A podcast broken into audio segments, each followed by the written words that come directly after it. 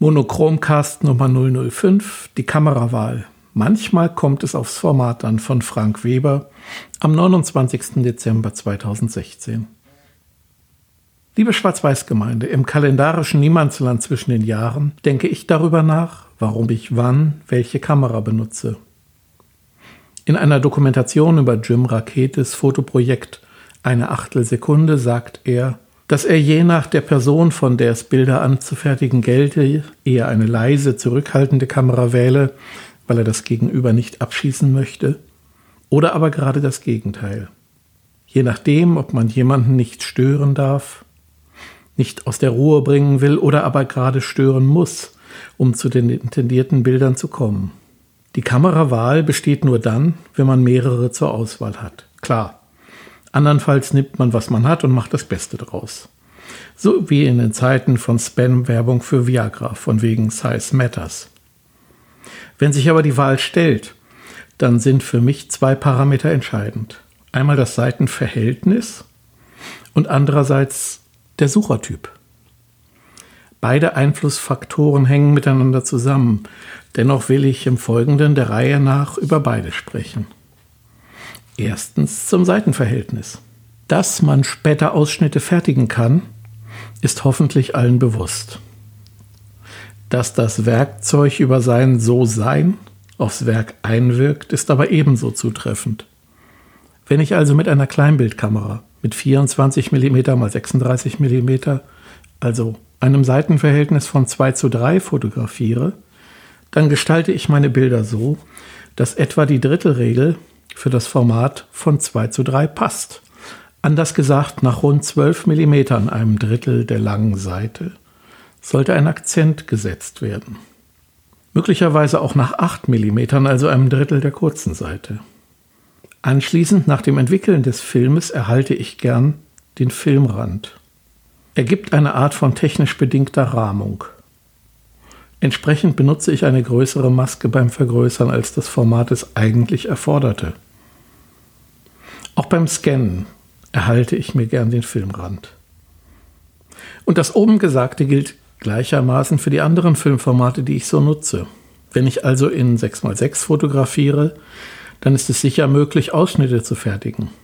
Ansel Adams empfand das als einen der Vorzüge des Quadrates, die Kamera nicht vor der Aufnahme drehen zu müssen, sondern eben anschließend entscheiden zu können.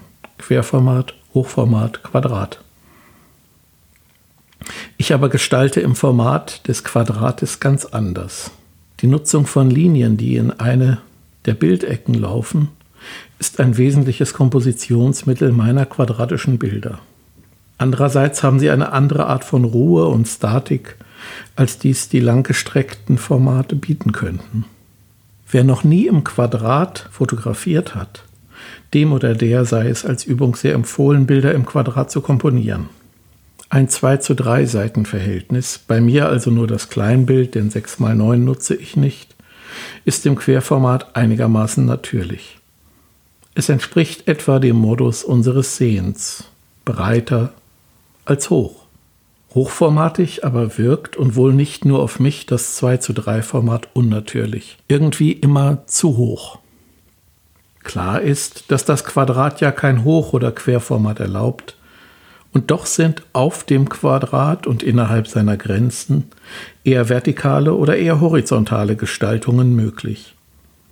Dies ist etwa durch Linien in der einen oder anderen Ausrichtung denkbar oder durch Wiederholungen von Elementen, eher vertikal oder horizontal wieder aufgenommen.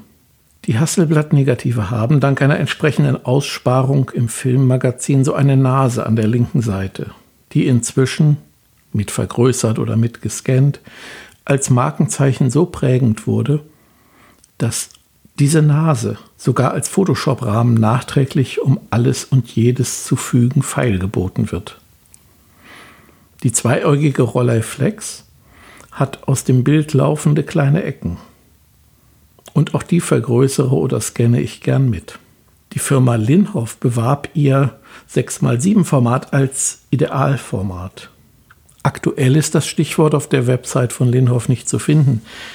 Das 6x7-Format aber hat in der Tat einiges für sich. Es ist erkennbar kein Quadrat, hat also eine merklich längere Seite. Andererseits ist die innere Ruhe und Geschlossenheit des Quadrates doch noch nahe. Das gilt in ähnlicher Weise für das 4x5 Zoll Großbild und auch für das 8x11 mm Format der Minox-Filme. Das 6x7 Idealformat tendiert dabei noch mehr zum Quadrat. Vor allem funktioniert das Idealformat gleichermaßen quer wie hochformatig. Eine Kamera, die ich gern nutze, ist die Linhof Technica 70. Sie ist älter als ich und auf 6x7 Hochformat ausgelegt und das funktioniert erstaunlich gut. Mit 3 zu 4 als Seitenverhältnis habe ich mich nie anfreunden können. Dieses Format etwa bei 6 mal 4,5 an der Contax ist als Querformat nie mein Fall gewesen. Nicht Fleisch, nicht Fisch. Im Hochformat ist es schon besser, aber das war immer mühsam. Daher habe ich die Kamera wieder verkauft. Und Micro Four Third, das hat mich nie ansprechen können. Ich weiß nicht, ob das nur mir so geht. Manchen erscheint es als Frevel des Erfinders der Leica, Oskar Barnack, dass er das Kinofilmformat von 18 x 24 mm für seine Leica einfach verdoppelt hat. Und zwar, indem er den in den Filmkameras vertikal laufenden Film horizontal in seine Leica spannte und damit aus dem 3 zu 4 ein 2 zu 3 machte. Er war mehr Techniker als Ästhet, wusste, dass er ein größeres Format brauchte – warum er es dabei nicht bei 24 mal 32 belassen hat, also dem gleichen Seitenverhältnis von 3 zu 4 wie in der Filmkamera, auf dem Filmstreifen, ja, das allein wird er wissen. Beim Fotopapier mag ich am liebsten 24 mal 30, also quasi 4 zu 5. Darauf vergrößere ich gern alles außer Kleinbild. Das Quadrat mit einer Seitenlänge von 18 oder 20 cm spricht mich zunehmend an. Und der weitere Rand unten gibt mir Platz für die Signatur. Und ein 6x7 passt prima drauf. Da wird aus der kurzen Seite ungefähr 20 cm und aus der langen so 24 oder 25 oder ein bisschen mehr. Genauer ist es ja 56 x 72 mm, das 6x7. Wenn Kleinbild einem 2 zu 3 Seitenverhältnis zu vergrößern ist, dann schneide ich entweder auf 20 mal 30 zu, also ungefähr DIN A4, oder aber ich halbiere das Fotopapier auf 15 mal 24. Dann passt ein 12 mal 18 Bild aufs Papier.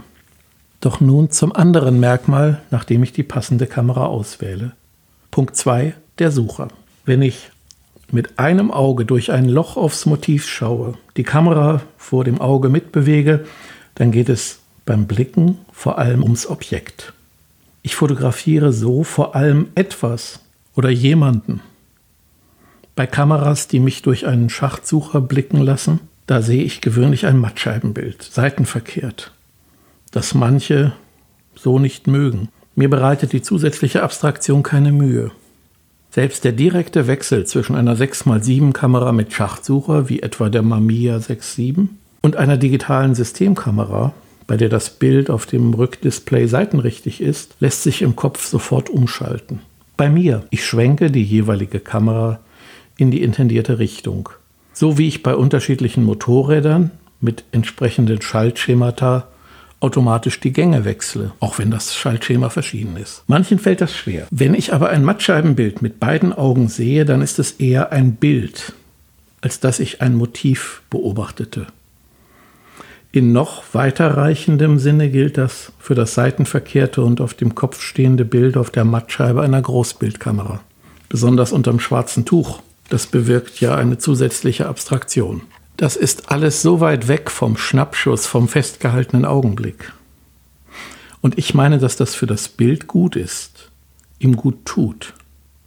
Wenn ich durch ein Loch schaue, gleich ob in einer Sucherkamera oder mit einer Spiegelreflex mit Prismensucher, dann muss die Umsetzung vom Objekt zum Bild im Kopf des Menschen an der Kamera passieren. Eine Mattscheibe, ob mit Schachtsucher oder mit schwarzem Tuch, bewirkt die Sicht auf ein Bild eine zweidimensionale Abbildung. Drittens, Wer die Qual hat, hat die Wahl. Wenn ich fotografieren möchte, dann ist die erste Entscheidung, geht es um Bilder für mich, schwarz-weiß? Ist das der Fall, dann wähle ich eher Film als digitale Fotografie. Dann kommt in der Tat bei mir schon die Frage nach dem Seitenverhältnis. Ich liebe 6x6 und 6x7 sehr, finde aber auch 4x5 Zoll für vieles eine gute Lösung.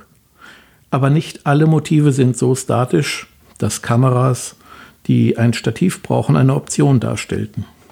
Und wenn das nicht der Fall ist, dann geht es bei mir meist ums Kleinbild. Abhängig von der angestrebten Endgröße und Auflesung wähle ich dann den Film und die Entwicklung. Und notfalls einen Dokumentenfilm mit entsprechend weicher Entwicklung. Dann geht auch mit nur 24 x 36 mm vieles.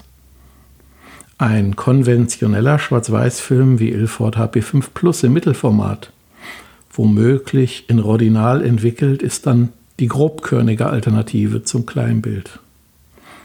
Aber die Ästhetik ist eine andere, davon aber ein anderes Mal mehr. Liebe Monochromcast-Gemeinde, ein gutes neues Jahr 2017 und vielen Dank fürs Zuhören heute.